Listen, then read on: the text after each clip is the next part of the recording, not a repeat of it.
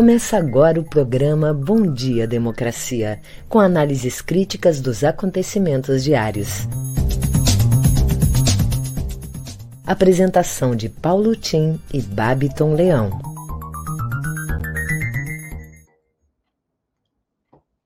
Bom dia, democracia!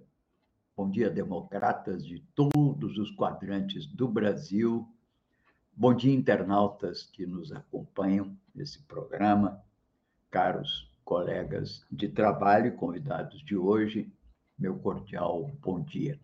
São oito horas em Brasília, capital da esperança de todos os brasileiros.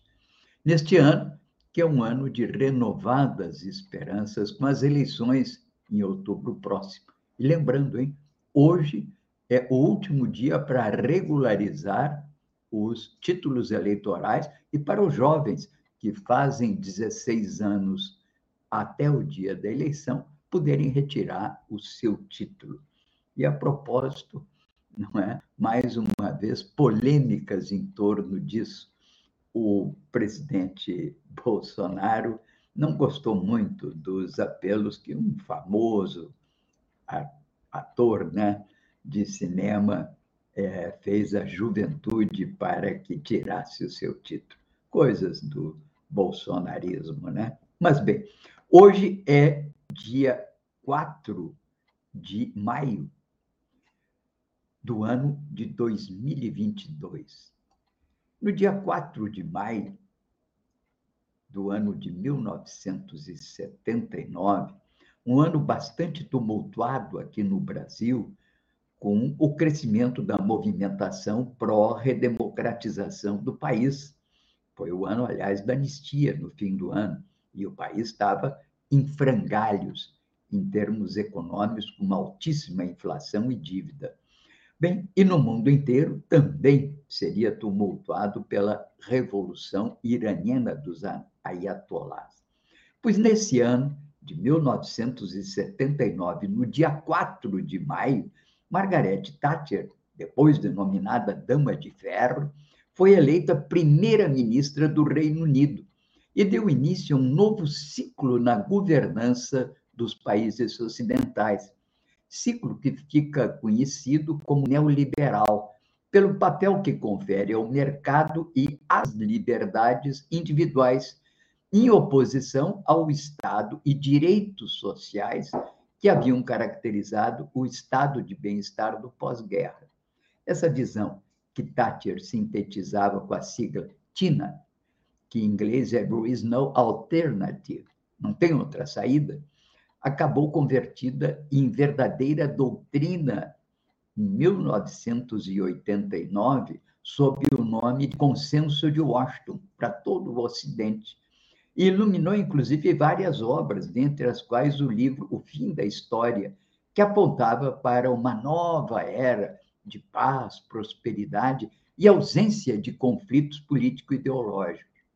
Hoje, devido em parte às crises que abalam, abalam o Ocidente e que se refletem como declínio da democracia e do homem público, além de vertiginoso crescimento da pobreza e precariedade do trabalho, mas em parte também pela emergência da China como potência comercial com outro modelo de governança, essa volta atrás ao liberalismo feita pela senhora Thatcher parece que está crescentemente confrontada, para alguns até condenada. Bem, hoje portanto, uma quarta-feira virtuosa, vamos ver o que, que diz o resumão da Globo. Hoje é o último dia para regularizar o título de eleitor e está liberado o saque emergencial de até mil reais do FGTS para trabalhadores nascidos em março. O Banco Central divulga a nova taxa básica de juros, a Selic, que eu digo vai aos ares, com um custo cada vez maior da dívida pública interna, custo para as empresas e mais de 70 milhões de brasileiros endividados, 30% em atraso. Bem, Dois episódios de manifestações racistas ocorridos ontem causaram indignação em São Paulo.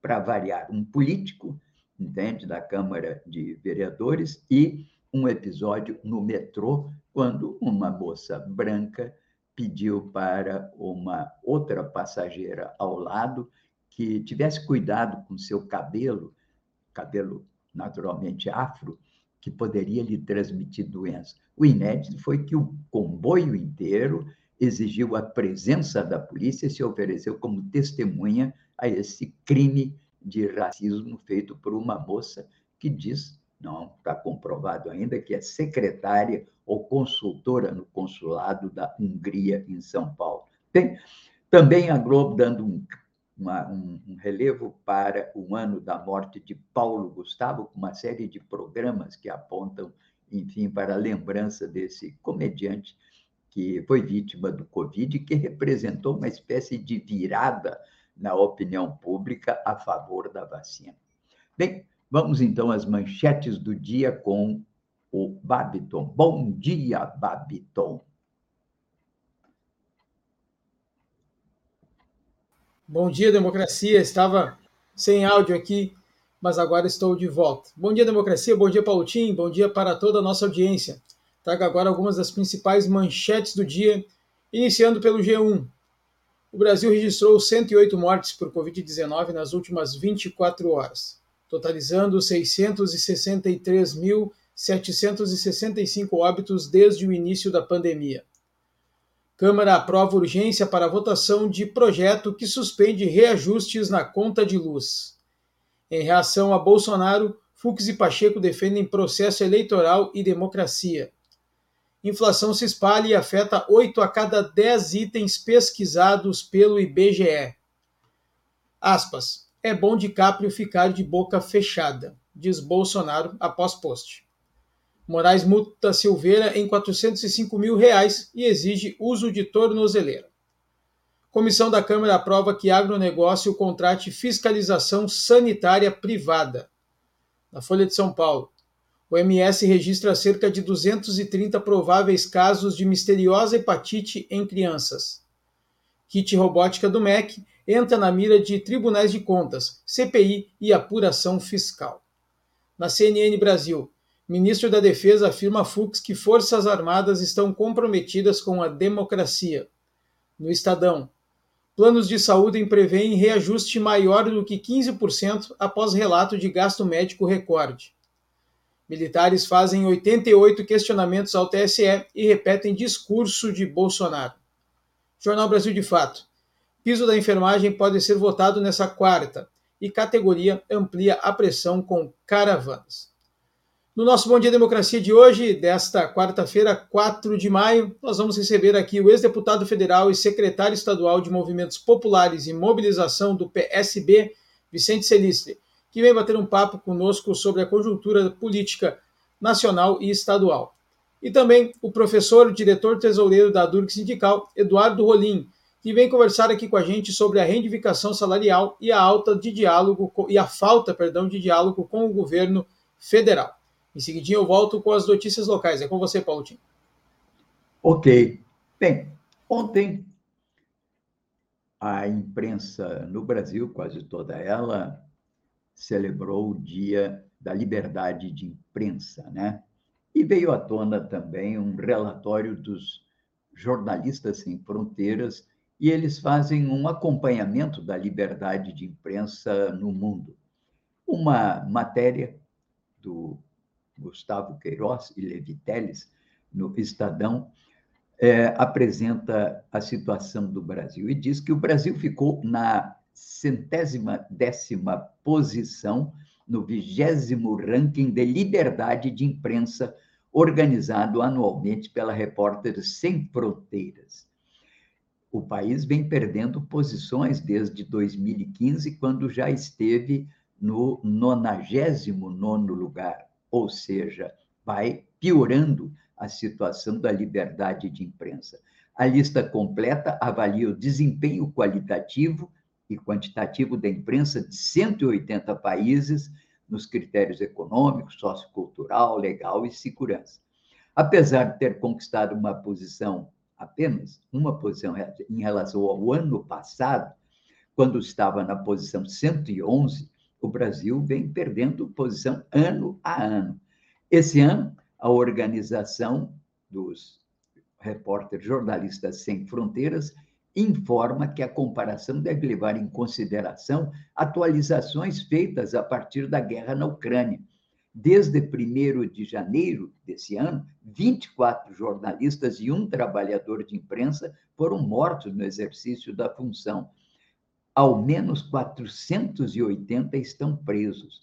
Bem, segundo o relatório, a falta de segurança dos jornalistas contribui para a má colocação dos brasileiros se considerado apenas esse critério, o Brasil cai ainda mais no ranking, para o lugar 124. Ao longo da última década, 30 jornalistas foram mortos no Brasil, o segundo país mais letal da região nesse período. Os mais vulneráveis, diz o relatório, sabe quem são? Blogueiros, apresentadores de rádio e jornalistas independentes que trabalham em municípios de pequeno e médio porte do interior, cobrindo corrupção e política local, aponta o relatório. Importante destacar que essa mídia alternativa que se desenvolveu muito nos últimos anos, que clama, inclusive, pelo que se chama de democratização da informação no país, que não se confunde, como muitas vezes aparece nessas matérias sobre liberdade de imprensa da grande mídia, não se confunde com controle da imprensa. A democratização da mídia é um processo que vem se realizando em vários países ocidentais do mundo e que tem como objetivo fundamental assegurar, em primeiro lugar, que haja concorrência, que não haja o controle de um único veículo de informação, comunicação sobre os meios de comunicação e sobre a opinião pública. Em segundo, que nesses veículos haja uma garantia de que todos os segmentos da população, com as suas respectivas identidades, ideologias, crenças, estejam ali representados. Não é o que acontece no Brasil. A grande mídia não contrata jornalistas que discordem da linha oficial do jornal. Há o caso até citei outro dia, do Chico Pinheiro, um jornalista com mais de 30 anos na Globo, que teria sido despedido por manifestar uma simpatia, feito comentários com relação positivo sobre o Lula. Isso é absolutamente contrário ao que se entende como liberdade de imprensa. Os jornalistas, enfim, que participam dessas grandes corporações midiáticas devem ter o direito à sua opinião pessoal. Bem, no contexto sul-americano, o Brasil ganha apenas da Colômbia, Venezuela e Bolívia e perde para oito países no ranking de liberdade de imprensa, incluindo Paraguai, Chile, Equador, Uruguai e Peru. Um dos destaques desse ano é a Argentina, que subiu 40 posições em comparação ao ano passado, está no lugar 29. E o pior é o México, que se mantém como o país mais mortal para jornalistas. A propósito disso, o Fórum, que é o Fórum Social Mundial, reunido em Porto Alegre como Fórum das Resistências, é, destaca a importância de se lutar pela liberdade para Assange, um jornalista que é, claro, um jornalista de meios alternativos, nesse Dia Mundial da Liberdade de Imprensa a sua prisão e possível extradição para os Estados Unidos, do fundador do Wikileaks, é um passo na criação de um estado de exceção em escala mundial no que tange à imprensa.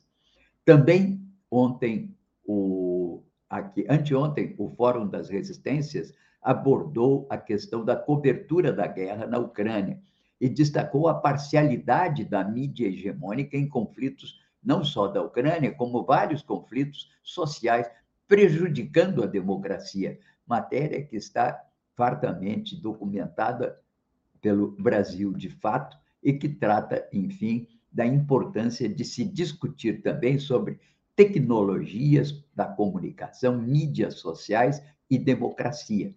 Especialistas, ativistas e pesquisadores falaram sobre isso no Fórum das Resistências, tocando na questão dos desafios oferecidos na atual conjuntura que estamos vivendo hoje.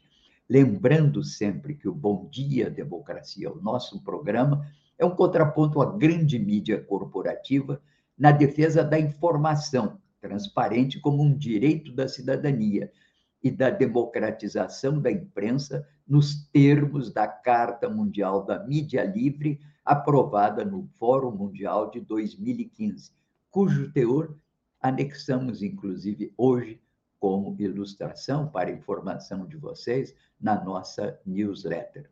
Bem, vamos então às notícias locais com o Babton. Vamos lá, Tim, trazendo aqui as notícias locais do Matinal.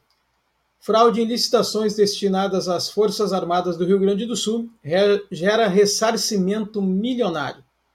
O esquema de fraude em licitações das Forças Armadas no Estado gerou ressarcimento de 5,2 milhões de reais ao erário, montante considerado o maior da história da Justiça Militar da União.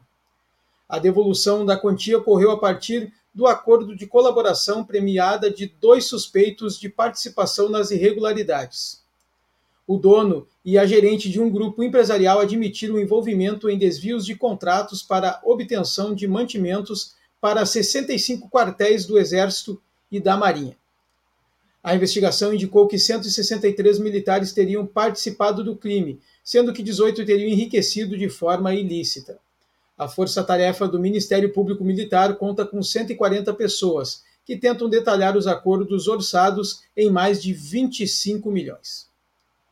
A Assembleia aprova reajuste de 6% a servidores.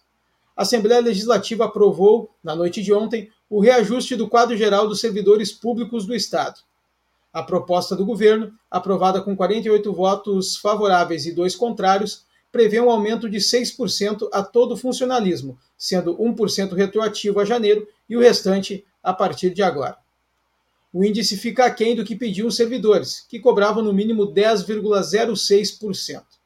A justificativa do Piratini para a proposta se baseou na manutenção do equilíbrio fiscal, o que fomentou discussões entre os deputados da base e, de oposição. Retirada de máscaras pode estar por trás de altas nos casos. O recente aumento de novos casos de Covid-19 no Rio Grande do Sul foi atribuído às flexibilizações recentes, como o fim da obrigação do uso de máscaras em ambientes fechados. Especialistas ouvidos pelo Correio do Povo observam crescimento nos diagnósticos há cerca de um mês, ainda que os patamares sejam inferiores aos piores momentos da crise. De acordo com o painel da Secretaria Estadual de Saúde, o número de internações totais causadas pelo coronavírus apresenta estabilidade com relação às duas semanas atrás, ainda que a média móvel de óbitos seja uma das mais baixas de todo o período da pandemia. Contudo, os profissionais de saúde alertam que a chegada do inverno requer atenção. As notícias locais ficam por aqui. Em seguidinha, eu volto com os nossos convidados de hoje. É com você, Paulo Tim. Muito obrigado, Babiton. Bem, como fazemos Diariamente, nesse horário, estamos apresentando Bom Dia Democracia, um programa da rede Estação Democracia do Comitê em Defesa da Democracia, com apoio da Central Única dos Trabalhadores, CUT Rio Grande do Sul, a Durg Sindical e Cressol. Eu sou Paulo Tim e registro os temas aqui comentados com os respectivos links no meu Facebook e que ficam também lançados na correspondente newsletter que enviamos a todos os membros do comitê e eventuais interessados. Vamos a algumas notícias adicionais do dia, internacionais. Ucrânia. O conflito pode se agravar à vista do apoio militar do Ocidente à Ucrânia, na expectativa de que vença a guerra e destrua o invasor, a Rússia, uma das mais poderosas potências do mundo, e que responde, então, a isso, prometendo aumentar sua ofensiva a partir do dia 9 próximo, que é o dia da vitória contra o nazismo, maior data cívica da Rússia. Espera-se, inclusive, que a Rússia declare nesse dia guerra à Ucrânia, o que pode levar a uma agudização do conflito. Bem, esses são assuntos que merecem toda a atenção. Uma questão importante: o líder das pesquisas da Colômbia, senhor Petro, pela esquerda, suspende as atividades de campanha por ameaças de morte. O pacto histórico que é, sustenta a candidatura de Petro, que vem no vértice do chamado estagido social da Colômbia e que pretende mudar de quase 40 anos de hegemonia da direita, alega falta de garantias após grupos paramilitares publicarem ameaças contra Petro e Francia Marx, matéria que está no Brasil de fato de hoje. Bem, vamos então ao Babiton com nosso primeiro convidado. Vamos lá, Paulotinho. Bom dia, democracia. Recebe agora o ex-deputado federal e secretário estadual de Movimentos Populares e Mobilização do PSB, Vicente Celiste. Bom dia, deputado. Seja bem-vindo ao nosso programa de hoje. Bom dia, meu caro Babiton. Bom dia, companheiro Tim. Primeiramente, escusas que os últimos últimas semanas tivemos com agendas de viagens. Né?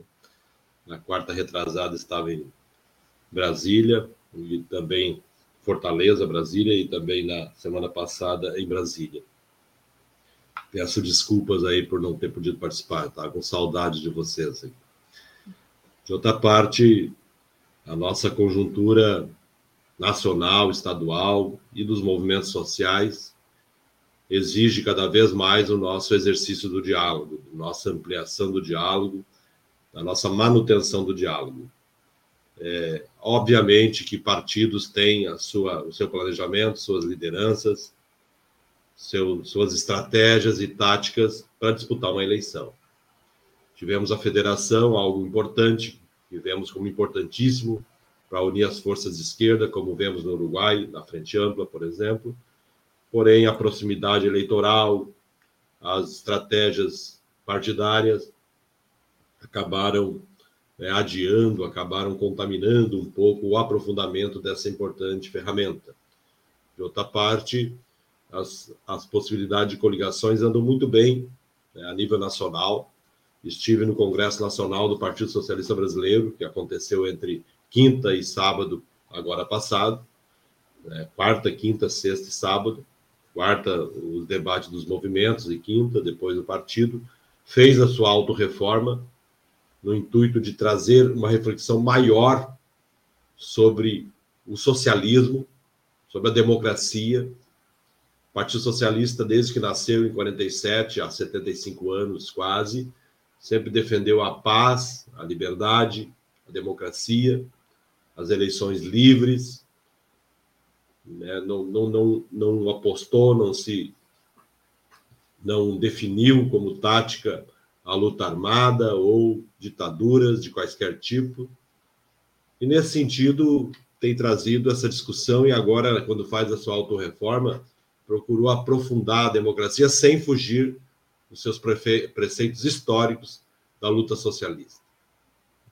Hoje falam aí, é óbvio que isso ia mexer com brios e com essas milícias digitais da ultradireita, proto-fascistas, sobre a Internacional Socialista que tocou no início do Congresso da Autorreforma, com presença de Lula, Alckmin, Siqueira e lideranças do Partido Socialista Brasileiro. Pois bem, eu até fazendo um manifesto sindical, né, sobre o debate do aprofundamento da democracia e da necessidade de transformação, de reconstrução do Brasil e, e do mundo, é, extrair da Internacional Socialista um trecho onde diz que o crime do rico alheia o pobre, o Estado esmaga o oprimido, não há direito para o pobre, ao rico tudo é permitido. Então, a, a, realidade é essa, depois de 150 anos dessa letra, né, que é algo, um hino, é algo, inclusive, cultural, se percebe que o Estado continua nas, nas, sendo apropriado, se tornando marionete né, do, do sistema financeiro, do capitalismo, agora ainda mais ilimitado, como da época das minas e das fornalhas.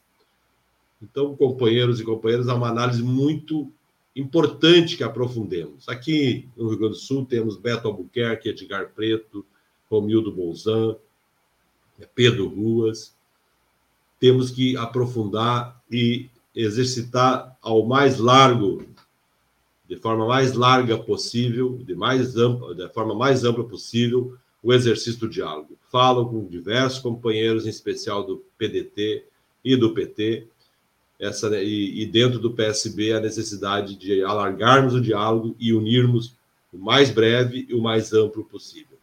Esse é o debate que está colocado, esse é o debate da democracia nesse momento, tendo em vista as diversas, as diversas situações. Olha o primeiro de maio, é, onde milhões, pode dizer, de trabalhadores, em especial na Bahia, São Paulo, foram às ruas se manifestar pelo 1 de maio para a classe trabalhadora, para a valorização do trabalho, para a defesa dos direitos fundamentais do ser humano, que é o que o 1 de maio significa, enquanto que alguns se dispuseram, mesmo poucos em Brasília, como saiu fotos por aí, ir lá defender esse sistema né, de viés autoritário, de viés antidemocrático, que sufoca e está mostrado nos últimos anos no país, acaba com direitos trabalhistas, precariza, coloca os trabalhadores sem direito à previdência, sem direito à saúde, à educação, contingencia as verbas públicas.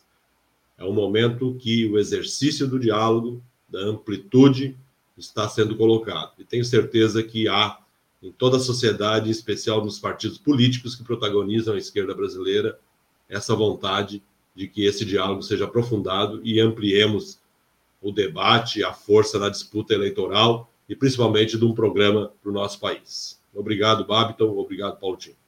E a todos os ouvintes.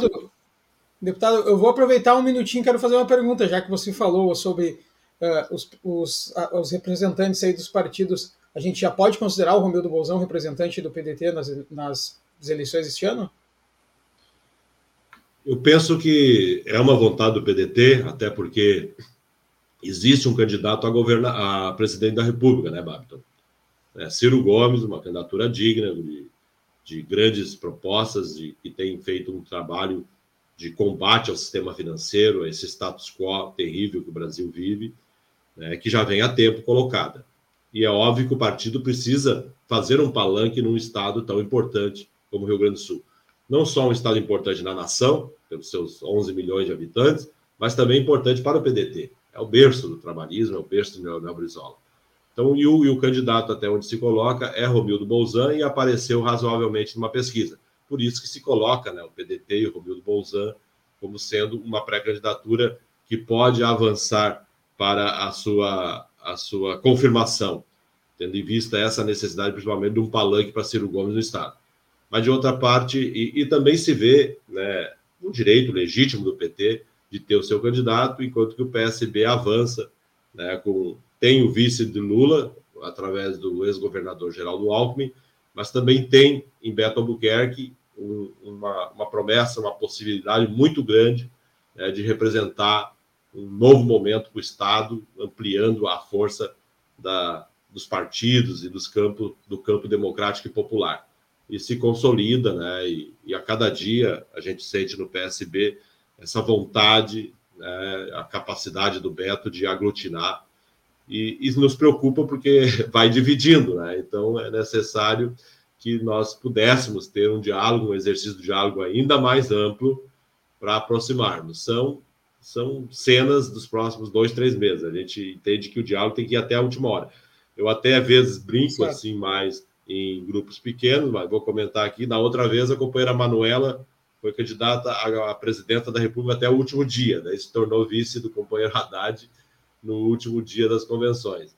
Que não esperemos, não esperemos muito, né, que dialoguemos para ampliar essa força política, principalmente porque há, há bandeiras que são comuns a todas essas forças. Mas no momento, eu entendo como colocadas essas candidaturas. Certo, deputado, muito obrigado pela sua participação nessa quarta-feira. Um ótimo dia, até a próxima. Eu que agradeço. Abraço, deputado. Paulo Tim, volto com você em seguidinho eu retorno com o nosso outro convidado, o professor Eduardo Rolim. Ok. Eu falava há pouco, né, de uma matéria em que o candidato a presidente da Colômbia, que está, aliás, na dianteira, candidato pela esquerda, o Petro, e Francia Marques, eles suspenderam a campanha eleitoral por ameaças de morte de grupos paramilitares de direita. Bem, aqui no Brasil também há uma preocupação crescente com os candidatos a presidente, sobretudo com o ex-presidente Lula, né?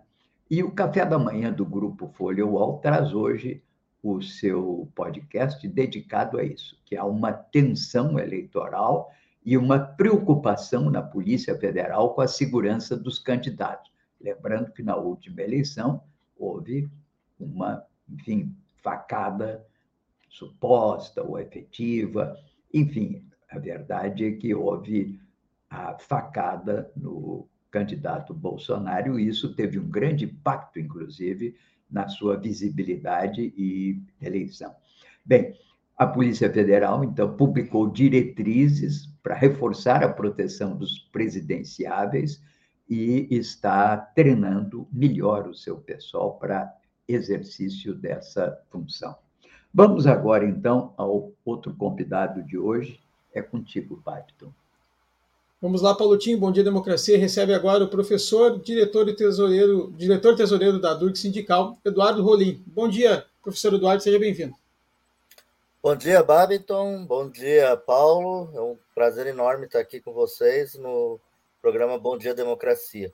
É muito importante que a gente tenha esse tipo de espaço no qual uh, o movimento social pode se expressar de uma maneira mais livre, porque apesar de tudo que a gente tem feito ao longo desse ano na campanha salarial, sejamos nós, sejam as centrais sindicais, seja o conjunto dos servidores públicos, é muito pequeno o impacto que isso tem eh, na mídia tradicional, porque na realidade o interesse da, da, das grandes empresas, dos grandes conglomerados de comunicação, não é exatamente discutir as questões mais importantes relativas ao Estado brasileiro, até porque em grande parte essas empresas de comunicação elas defendem um modelo de Estado brasileiro que é completamente oposto àquele que a maior parte das entidades sindicais defende, que é um Estado voltado para os interesses da classe trabalhadora, para os interesses do povo brasileiro no seu conjunto. É, o tema que a gente propõe a discutir, na realidade, é. Nós estamos, evidentemente, fazendo isso lá desde o início do ano, é a campanha salarial dos servidores públicos federais, que aparentemente esfriou um pouco em função de que, a partir do, do, do mês de abril, estamos sob as limitações da lei eleitoral, que impede reajustes salariais de uma maneira uh, linear, de uma maneira ampla para todos os servidores. Mas esse tema ele tem que ser discutido, até porque uh, é importante mostrar o que está acontecendo a nível do, nacional com a destruição do Estado brasileiro. Para vocês terem uma ideia, os professores das universidades federais, dos institutos federais, nós da URGS representamos tanto os professores da URGS quanto os professores da Universidade Federal de Ciências da Saúde de Porto Alegre, quanto o camp do Instituto Federal do Rio Grande do Sul, seja em Porto Alegre, seja no interior, além de dois campi também do Instituto Federal Sul-Rio Grandense, nós estamos, com, como um conjunto da categoria em todo o país, há cinco anos sem nenhum reajuste salarial. A última vez que tivemos reajuste ainda foi num acordo que nós firmamos em 2015 com o governo anterior, é, no qual, é, governo anterior ao golpe, inclusive, no qual se, se teve uma, série de parcelas salariais que acabaram em 2017. Portanto, já se, já se vão lá cinco anos, dos quais tivemos apenas uma pequena parcela de reajuste naquele acordo, e hoje a nossa defasagem salarial é da ordem de 37,16%, se a gente considera o IPCA. A gente pode pensar assim, não, mas ah, ainda estão os professores e os servidores públicos numa situação privilegiada em relação à maioria da população. Nós podemos discutir o que significa exatamente isso, privilégio ou é, diferença em relação à maioria da população. Porque um, um tema que sempre se coloca é que nós, servidores públicos, não tivemos prejuízos com a pandemia. Isso, na realidade, não é verdade. Primeiro, que nós tivemos muitos prejuízos do ponto de vista da saúde, obviamente, é, mas também tivemos uma sobrecarga de trabalho extremamente grande, Porque há uma lenda que servidor público ficou em casa sem trabalhar e recebendo salário. Na realidade, nós, professores, trabalhamos e muito mais, inclusive, do que trabalhávamos antes.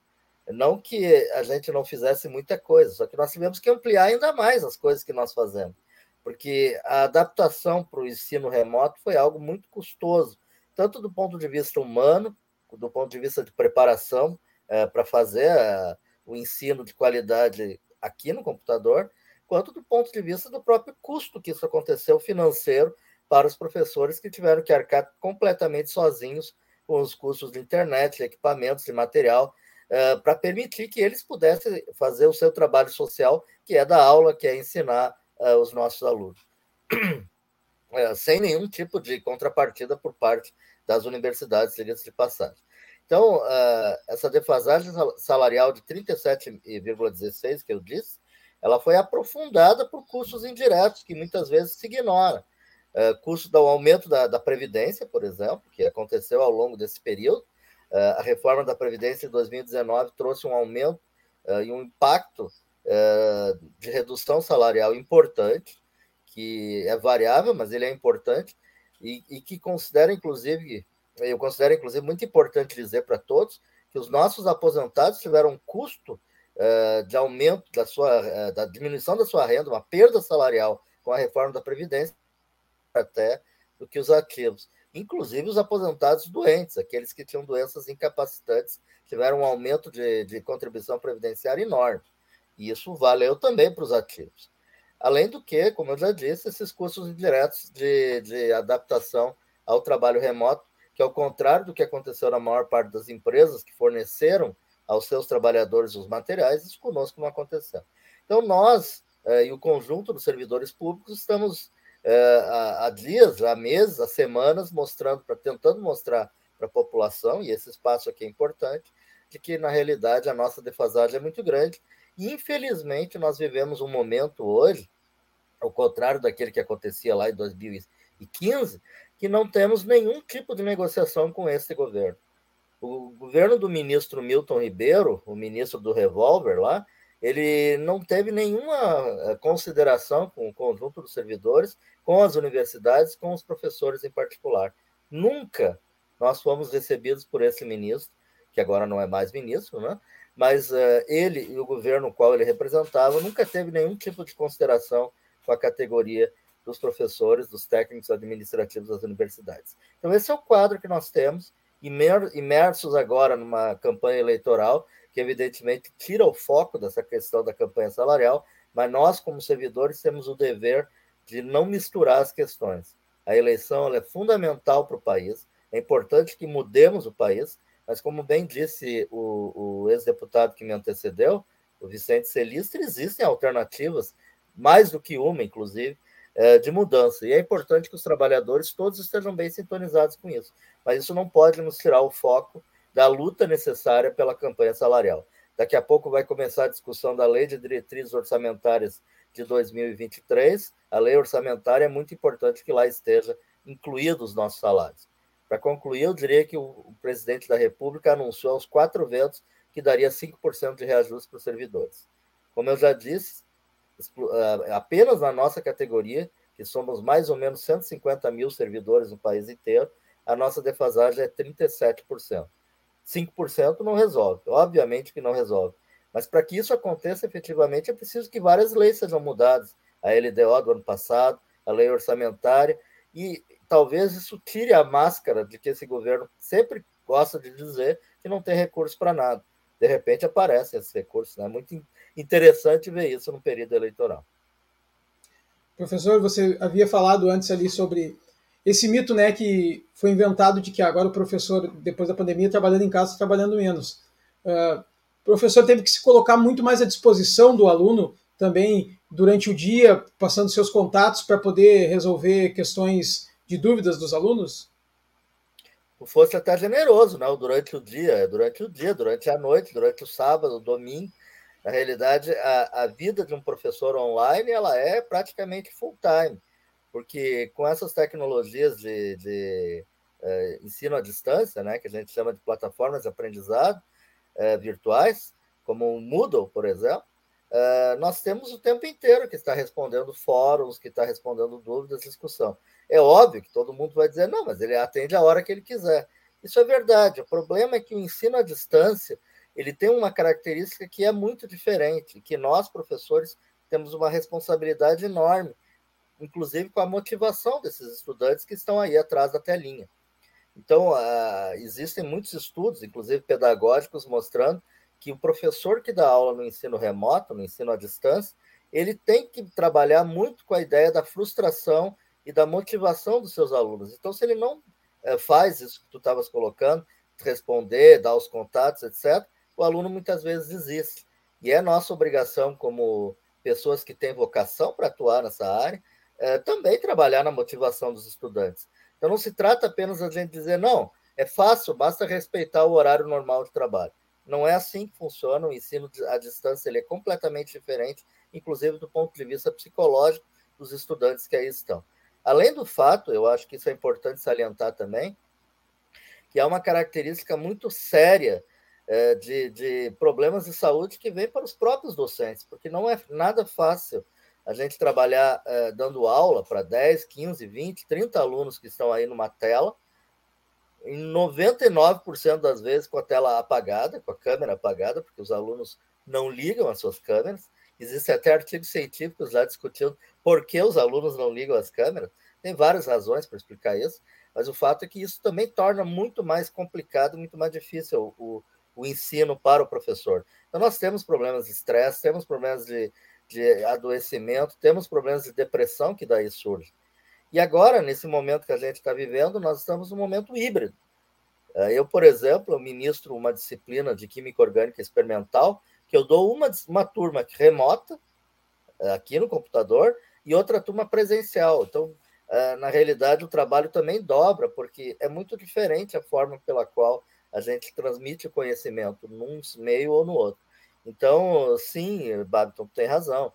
o trabalho aumentou muito, até porque é, para um ensino presencial existe uma coisa muito importante, que é o professor frente aos seus alunos na sala de aula, um quadro negro ou quadro branco, não importa a cor do quadro, mas é um lugar que a gente pode imediatamente, a qualquer momento, discutir com os estudantes, ao passo que aqui é necessária a preparação prévia de material e, como eu já disse, sem nenhuma estrutura que tenha sido fornecida pela universidade.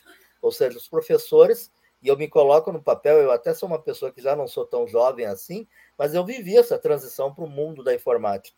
Agora, eu, eu me coloco no papel de pessoas com mais dificuldade, pessoas com mais idade do que eu, e que têm efetivamente uma dificuldade de inclusão nesse meio digital. Então, não foi nada fácil, não está sendo fácil, e isso tudo uh, aliado a essa perda salarial importante que eu já coloquei também.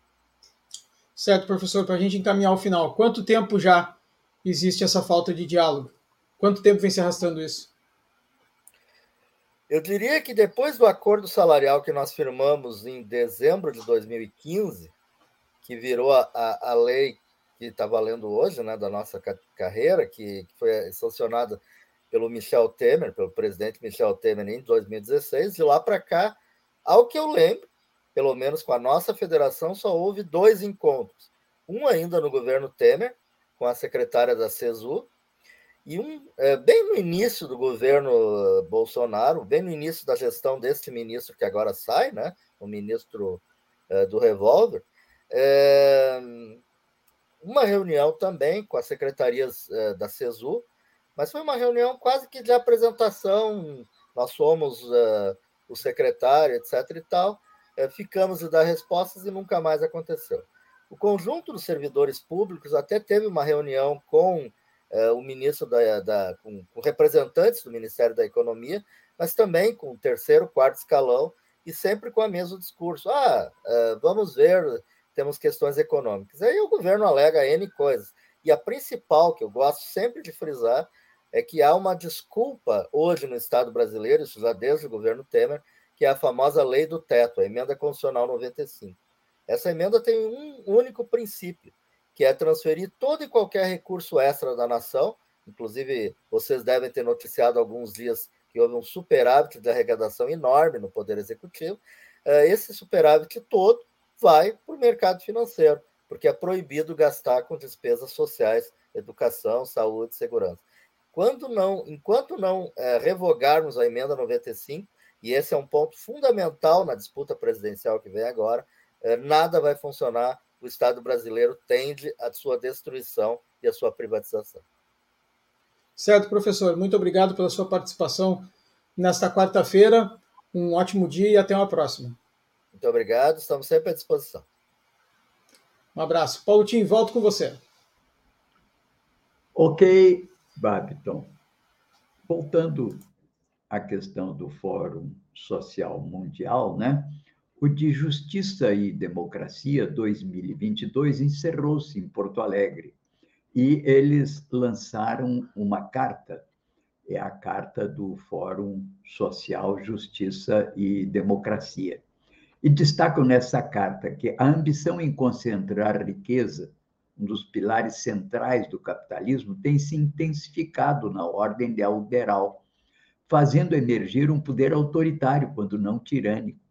Mediante a captura de mentalidades de um número significativo de membros dos sistemas de justiça, essa lógica avança no projeto de perseguir pessoas por força de suas posições e opiniões políticas avessas à opressão econômica ela teima em suprimir os direitos da população mais pobre, elevando os indicadores de miséria, e investe impiedosamente contra os direitos da classe trabalhadora, precarizando-a como força produtiva, e não se esquece de alvejar também outros setores vulnerabilizados da população, a fim de subtrair-lhes qualquer dignidade humana.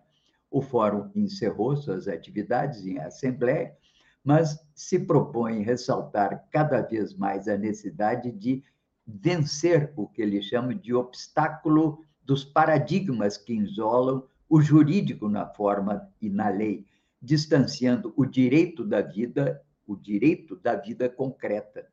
Lembra que a função do direito é contribuir para a obra da humanização e que a humanidade é uma experiência histórica e social ao desvelar falas dos, falhas do sistema de justiça, em depoimentos de pessoas que foram afetadas ou de estudos sistematizados, o Fórum Presencial contribuiu para mensurar a extensão desses danos para a democracia que um sistema de justiça corroído acarreta. Enfim, foi um encontro para os que participaram muito importante e que, na verdade, se desdobra agora num encontro mais voltado à comunicação e que se realiza no México. Teve ontem, inclusive, como nos trouxe a Kátia Marco, uma informação de que muitos puderam assistir. Eu tentei assistir e tive dificuldades, estou tentando hoje ver se encontro o link para poder trazer e registrar aqui na nossa newsletter de amanhã. Mas, então, o Brasil, de fato, destacou que o Fórum Social Mundial tem início e traz a sétima edição, o que é importante para nós aqui, do Fórum Mundial da Mídia Livre, já que estabelecemos como parâmetro aqui da nossa atuação o conceito de democratização da imprensa que consta da carta aprovada em 2015. Vamos, portanto, acompanhar e ver o que nos traz esse Fórum Social da Mídia Livre do México. Ao mesmo tempo, recolhi e incluo para vocês, já que hoje continua se falando muito né, sobre esse relatório da liberdade de imprensa, e que naturalmente tem que ser defendida e é defendida por jornalistas, jornalistas independentes e pelos democratas de uma maneira geral. A informação é um direito constitucional da cidadania. O grande problema é como é que essa informação é produzida, é tratada e é difundida. Essa é a questão que a grande mídia corporativa não trabalha. Ela fala em abstrato, como se fosse uma liberdade em geral. Mas não, a liberdade de imprensa consiste em garantir que toda informação seja tratada, trabalhada e divulgada com vistas ao esclarecimento da população, aos problemas aos quais ela se refere. E eu trago, então, para vocês, e anexo, um artigo do Paulo Machado, que foi da Rádio Brás e meu amigo de muitos anos, mora em Goiás, é um jornalista, e ele tem uma conferência que ele deu lá nos idos de 2004 e que eu incluí numa coletânea, um arquivo de coletâneas que eu tenho sobre mídia e mídia livre. E nessa questão, ele destaca que a questão fundamental é essa, é o tratamento que se dá à informação de que como ela chega através da, da, da, dos meios de comunicação, e os meios de comunicação corporativos tradicionais ainda têm um grande peso na formação da opinião, e ele trata, então, como o controle da informação passa pelo controle do que vai ao ar pelas TVs, palavras dele, pelas rádios, pelas jornais e pelas agências de notícia. E destaca que, para manter o controle das regras do jogo e do próprio jogo, o mercado financeiro sabe que precisa manter o controle da informação numa era em que o sistema financeiro controla praticamente todo o mundo econômico contemporâneo. E para isso ele precisa manter o controle dos veículos de comunicação e das empresas de telecomunicação. Vocês já notaram que grande parte dos anúncios e dos apoiadores comerciais dos veículos, grandes veículos de comunicação, são precisamente os, as grandes financeiras, os grandes bancos, os grandes, enfim, é, instrumentos de dominação que existe hoje sobre a nossa vida cotidiana. Então, não é por acaso, diz o Paulo Machado, que essas informações aparecem e que são relativas aos interesses do sistema financeiro. E ele destaca a cotação do dólar, a balança comercial, em que ficam jogados números em que as pessoas têm a menor possibilidade de entender do que se trata. Os grandes números e as suas tendências analiticamente tratadas jamais são trazidas ao conhecimento do público.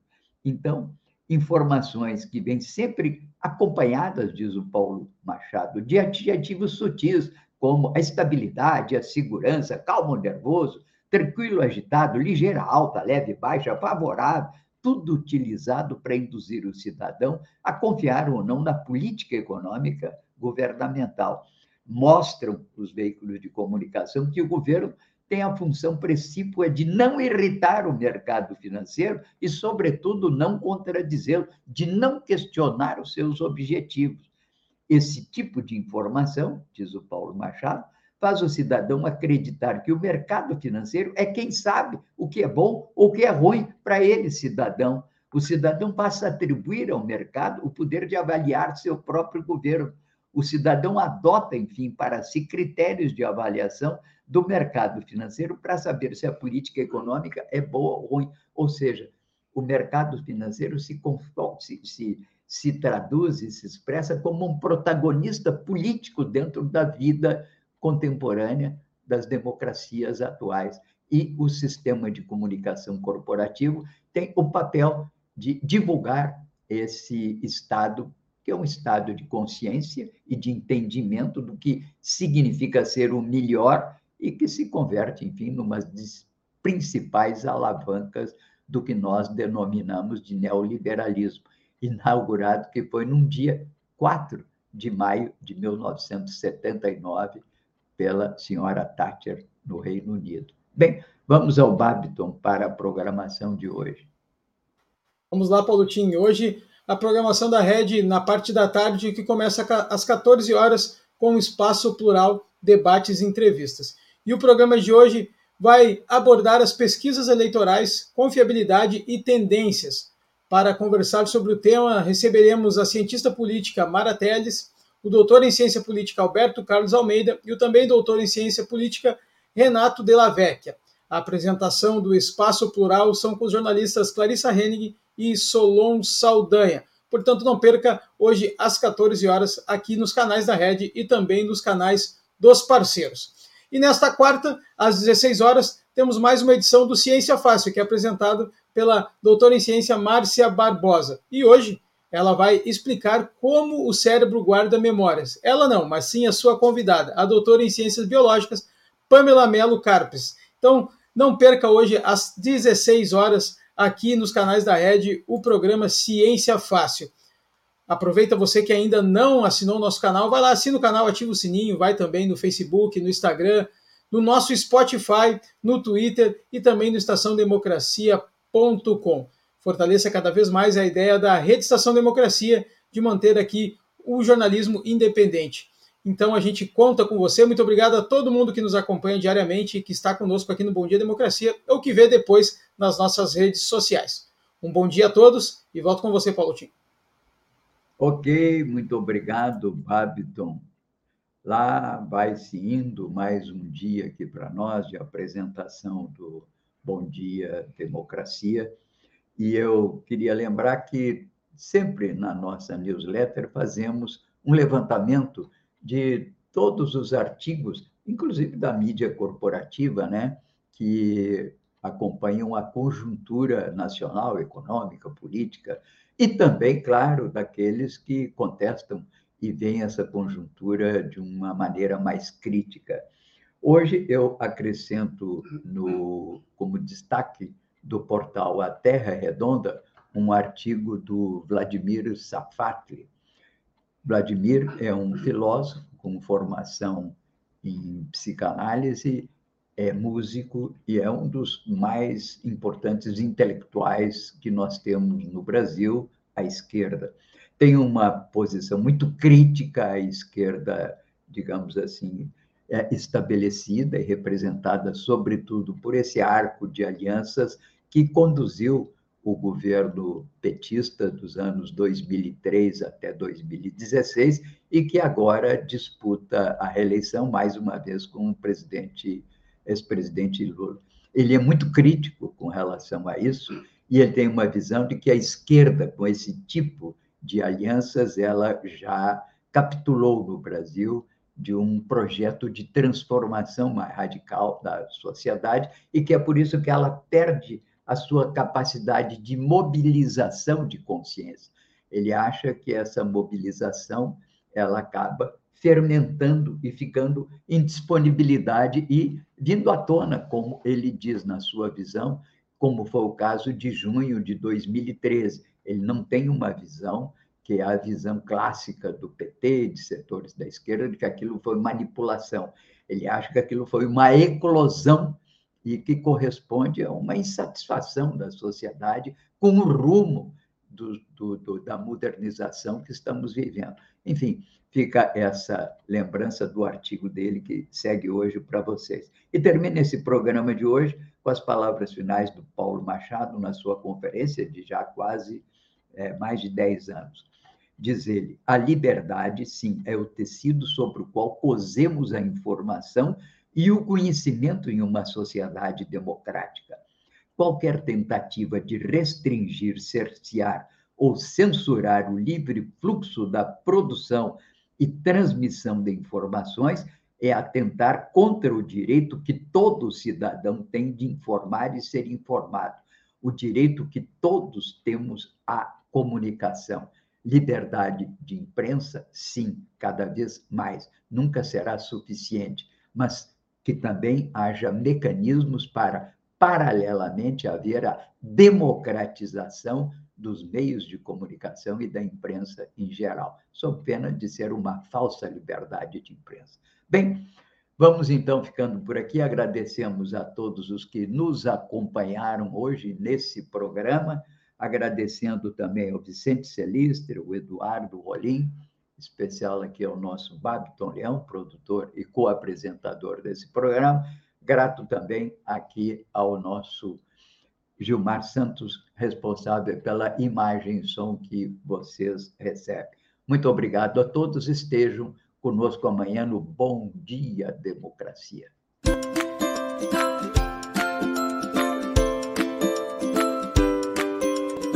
Os adultos acham que sabem tudo. Mas quando o assunto é vacina, tem muita gente bobeando. Tem pais e mães que ficam com medo e não estão vacinando seus filhos. Isso não pode, gente. Ele está salvando vidas. E agora, com a volta às aulas, a vacinação é muito importante. Para me proteger.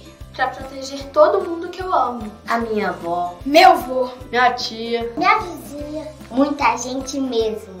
Tá cheio de mentiras por aí e os adultos estão acreditando. Gente, é só pesquisar, procurar as fontes confiáveis. Ela é segura, não é experimental. Ela funciona. Com todo mundo vacinado, as coisas vão melhorar. E a gente vai voltar a brincar, aprender e seguir com o nosso plano, que é fazer o mundo melhor. Portal da Vacina é o Brasil todo conectado para pôr um fim na pandemia.